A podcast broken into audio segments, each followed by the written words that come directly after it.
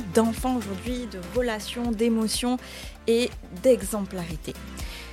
Bienvenue, si vous atterrissez sur ce podcast, je suis Samantha Mas, sophrologue et master coach spécialisée en gestion émotionnelle et manifestation. Je suis une profonde amoureuse du bonheur et de l'amour, tout simplement.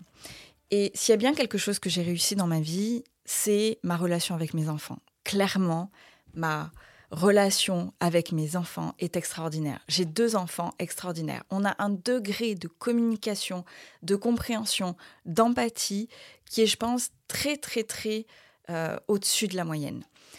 C'est pas pour rien. J'ai pris des heures et des heures à travailler sur moi, à comprendre comment je fonctionnais, à me libérer de mes blessures pour ne pas leur transmettre mes propres blessures. Parce que si on est complètement honnête, un enfant ne fait pas du tout ce que vous lui dites de faire. Non, un enfant fait ce que vous faites. Ça veut dire que si vous lui répétez constamment qu'il doit avoir une relation saine, il doit parler correctement aux gens, il doit communiquer, ben vous avez hyper intérêt, vous, à communiquer avec votre conjoint, à montrer une relation saine et à avoir une relation apaisée avec votre conjoint ou avec les personnes autour de vous. Parce que les enfants font ce que vous faites parce que vous leur dites. Clairement. Et je sais, je sais, on a toujours tendance à dire non, non, il faut pas que tu fasses ci, il faut pas que tu fumes. Mais si toi tu fumes, un enfant sur deux reproduit le schéma familial. Donc il va fumer.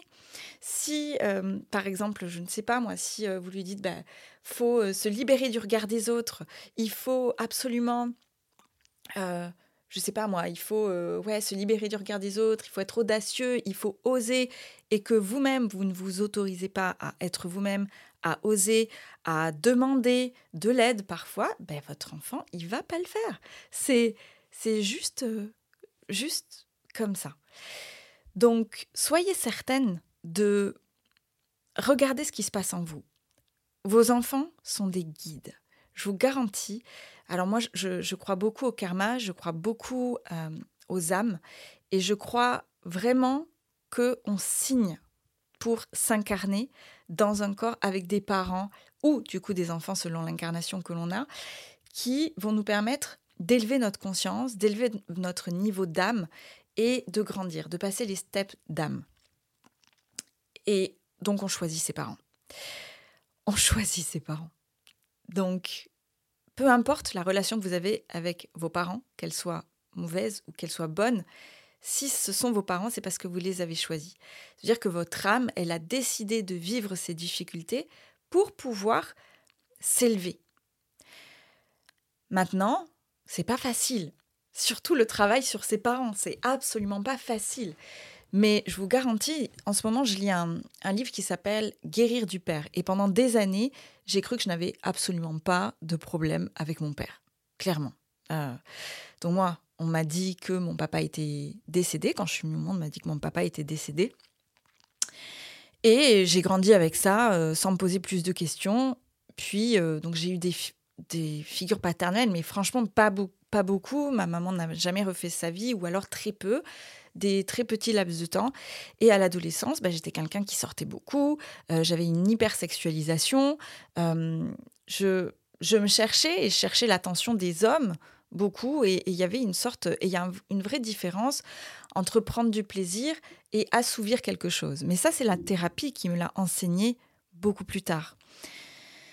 Et quand on n'a pas eu de père, on a des blessures. Peu importe que ce soit un père euh, qui a été absent parce que justement il était décédé ou qu'il était militaire, que ce soit un père qui était absent émotionnellement, c'est-à-dire pas engagé dans euh, la relation, pas forcément de reconnaissance, euh, et qu'on ait cette impression de ne pas compter à ses yeux, que ce soit un père toxicomane ou qui ait des addictions, ça, ça crée des blessures qui, sont, qui laissent des traces, toujours, sur notre enfant intérieur. Et la partie guérison de l'enfant intérieur est un vrai chemin à entreprendre. Entreprendre, parce que c'est pas facile tous les jours, mais c'est le chemin, c'est la clé. Donc moi j'ai eu cette enfance là, et puis j'ai entamé ce parcours de connaissance de moi, ce parcours de d'autothérapie qui finalement aura fini par une thérapie, un coaching, des formations. Et ce que j'ai toujours choisi dans mes formations, parce qu'il y a beaucoup de formations quand vous voulez devenir euh, coach, thérapeute, euh, peu importe. Moi, ce qui était important, c'est d'être dans la thérapie brève. Je voulais pas être, donc je suis formation initiale psycho, mais je voulais pas garder une personne dix ans sur mon canapé. Ça, c'était juste pas possible pour moi. Je voulais qu'elle puisse s'en sortir presque comme ça en claquant des doigts. Alors, il n'y a pas d'outils magiques, mais il y a des outils qui marchent quand même beaucoup plus que d'autres. Donc, quand j'ai démarré ce processus, j'ai fait attention que chaque formation m'amenait à travailler d'abord sur moi, à libérer d'abord mes blessures pour ensuite pouvoir accompagner et libérer les blessures des autres. Et je remercierai jamais assez euh, tous ces... Ben, en fait, je vais me remercier moi. C'est quelque chose qu'on ne fait pas assez, mais je vais me remercier moi d'avoir investi sur moi. Je vais remercier moi d'avoir choisi ces formations.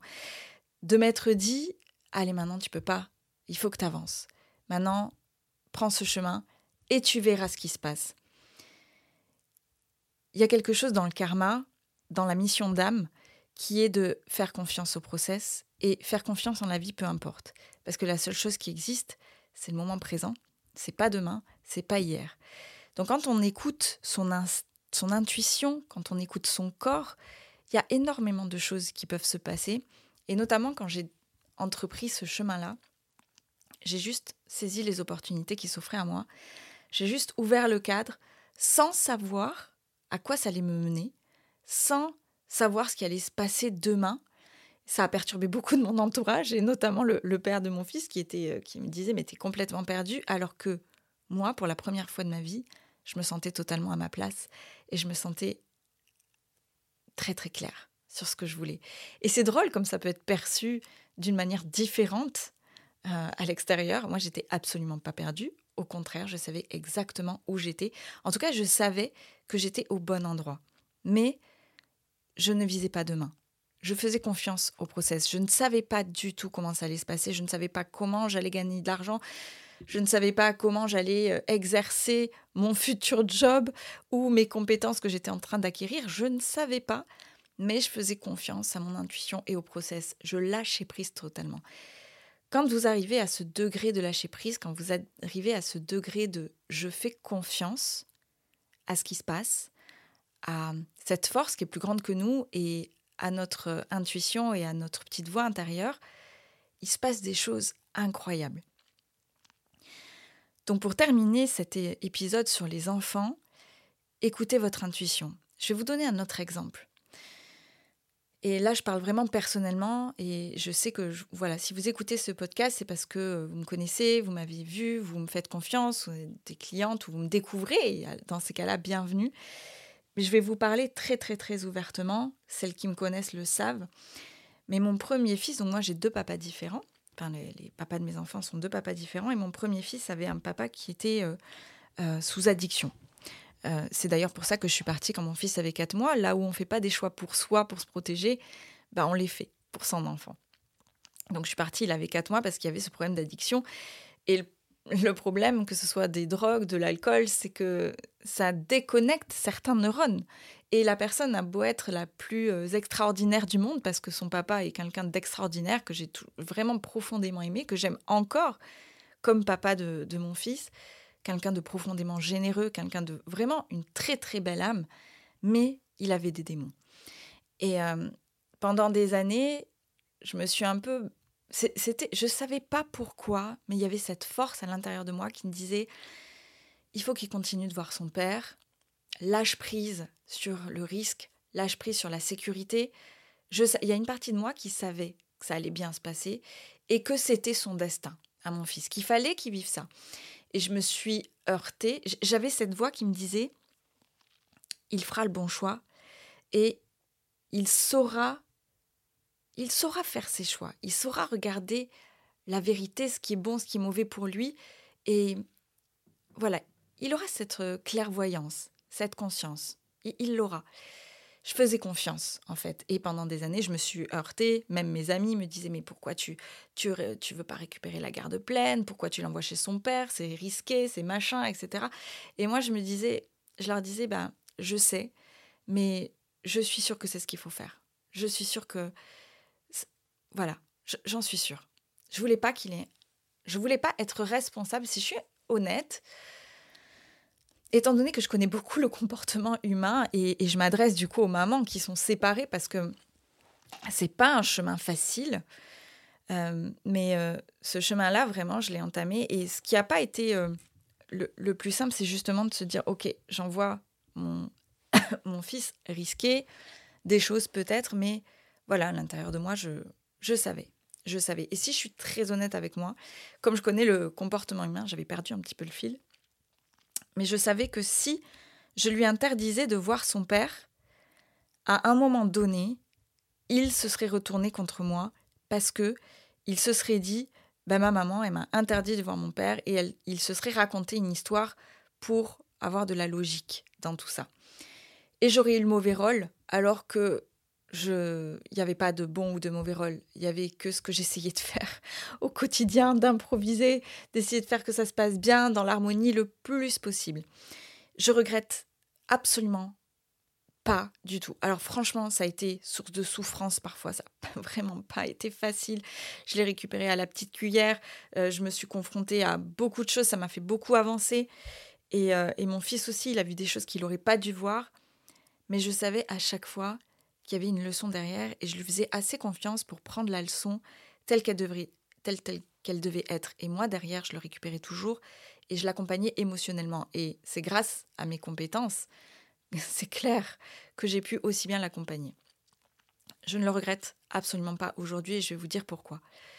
Il y a un an de ça, son père, donc il, il y a eu une grosse altercation il y a trois ans, trois ou quatre ans, euh, avec son papa, une grosse altercation. Euh, qui, là, a laissé des traces, euh, vraiment parce qu'il y avait un, peu de violence, pas physique, hein. mais euh, en tout cas, voilà, ça a été un épisode qui n'a pas été facile pour lui, et à ce moment-là, donc je suis allée le chercher bien sûr en, urgence, mais à ce moment-là, il a décidé de plus voir son père, et moi, à aucun moment, je l'aurais forcé. À chaque fois, je l'écoutais pour aller dans le sens qu'il voulait. Et donc, il a voulu arrêter de voir son père. Moi, je, n'ai jamais, s'il y a bien quelque chose que je n'ai jamais fait, je n'ai jamais dit du mal de son père. Je lui ai toujours dit à Luca. Et pourtant, son, père, sincèrement, il, disait ouais, tu montes mon fils contre moi, etc. Mais jamais, jamais. Et c'était pas une bataille que j'avais envie de mener avec euh, son papa. Euh, il, pouvait croire ce qu'il voulait. Moi, je savais que j'étais alignée. Moi, je savais que je faisais bien et je savais que je transmettais les bonnes choses à mon enfant. Et donc son, père, il y a un an, il a eu un grave accident de, santé. Il a failli mourir. Euh, il a failli passer l'arme à gauche. On a eu très peur et moi j'ai surtout eu très peur parce que je sais, je savais ce que c'était que de pas dire je t'aime et au revoir à quelqu'un que l'on aime, que c'est très difficile de de gérer la culpabilité quand la personne part alors que tu lui as dit que tu le détestais, sur les derniers moments ou que tu étais fâché avec elle. Ça, c'est quelque chose que moi j'ai vécu avec ma grand-mère et je voulais surtout pas que mon, fils porte cette culpabilité qui est un poids énorme, énorme. Donc, il a eu un grave accident de santé et on est allé le voir.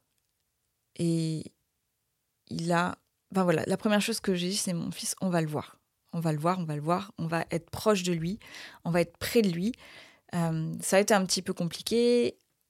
Et puis, l'avantage de cet accident, et je crois que, bah, comme quoi il y a quand même un bon Dieu, peu importe à quoi on croit, mais un bon Dieu grâce à cet accident de santé qui aurait pu euh, lui arracher la vie, il a quand même une bonne étoile, bah, c'est que, en fait, ça l'a sorti de toutes ses addictions. Il a connecté à une force plus grande et il a sorti de ses addictions. Et franchement, elles étaient sévères dans plein de domaines ça l'a sorti ses addictions. Et ça veut dire que mon fils a découvert un père, un vrai père. Il est devenu ce père aimant, attentif. Il le faisait passer en priorité. Il faisait enfin office de papa, comme si euh, il reconnaissait enfin ses fils, parce qu'il en a deux, et il leur amenait cet amour, cette attention. Et mon fils m'a dit à plusieurs reprises, tu sais maman, euh, papa c'est enfin papa. Je dis waouh. Il a 16 ans. Hein. Il, a, il a 16 ans. Il m'a dit, mais papa, il est différent? J'ai dit, oui. Et je lui ai toujours dit la vérité. Il s'est, il a pu lui dire tout ce qu'il avait à lui dire, le je t'aime, et il a pu voir surtout un père aimant, un père investi. Ça lui a guéri, guéri profondément ses blessures. Et mon fils aujourd'hui, il est d'une maturité sans nom, il est d'une empathie incroyable, il est d'une intelligence émotionnelle très très rare. Alors ce qui lui cause d'autres difficultés, hein, parce qu'à son âge, il n'y en a pas beaucoup qui ont des niveaux de conscience aussi élevés, mais il fait des choix en conscience. Euh, il, est pas, il est dans des relations saines parce qu'il a guéri tout ça. Et, euh, je crois que c'est le plus... Euh, ben, c'est le, le, truc le plus magique du monde, en fait. Donc voilà, je pensais pas vous raconter tout ça sur ce podcast, mais peut-être que ça parlera à certaines d'entre vous qui ont des difficultés avec euh, les papas qui sont euh, dans des euh, batailles juridiques. Moi, j'ai jamais opté pour la bataille juridique. Jamais. ma grand-mère me répétait toujours d'ailleurs, il vaut mieux une mauvaise négociation qu'un bon procès. Par conséquent, je suis jamais allée dans la bataille juridique. J'ai toujours privilégié de prendre sur moi, euh, de chercher à créer une relation harmonieuse, de chercher la compréhension, l'empathie, trouver les outils, récupérer mon fils émotionnellement, mais je ne serais pas partie dans la bataille. Parce que pour moi, c'était de l'énergie que je ne voulais pas dépenser. Euh, cette énergie-là, elle n'aurait pas été pour mes enfants, elle aurait été contre quelque chose et moi, je voulais me battre pour mes enfants, pas contre son père, jamais. Puisqu'en plus, c'est quelqu'un de vraiment extraordinaire et euh, qui méritait de voir ses enfants, mais dans certaines conditions, clairement. Mais j'ai lâché sur ces addictions, j'avais lâché. Donc j'espère que ça vous aura peut-être euh, apporté quelques, quelques éclaircissements. Euh, n'hésitez pas à, me, voilà, à commenter ce podcast, n'hésitez pas à me dire ce que vous en avez pensé. voilà. En tout cas, dans tous mes accompagnements, j'accompagne là-dessus, sur guérir les blessures, guérir du père, guérir de la mère, guérir de la culpabilité, parce que c'est un poids qu'on porte tellement fort et qu'on transmet à ses enfants si on n'a pas travaillé sur soi. Et ça, c'est juste pas possible pour moi. Voilà, sur ce, je vous souhaite une très très très belle soirée. Likez ce podcast, mettez 5 étoiles si vous a plu, partagez-le autour de vous. Je vous embrasse très très fort. Belle féminisme.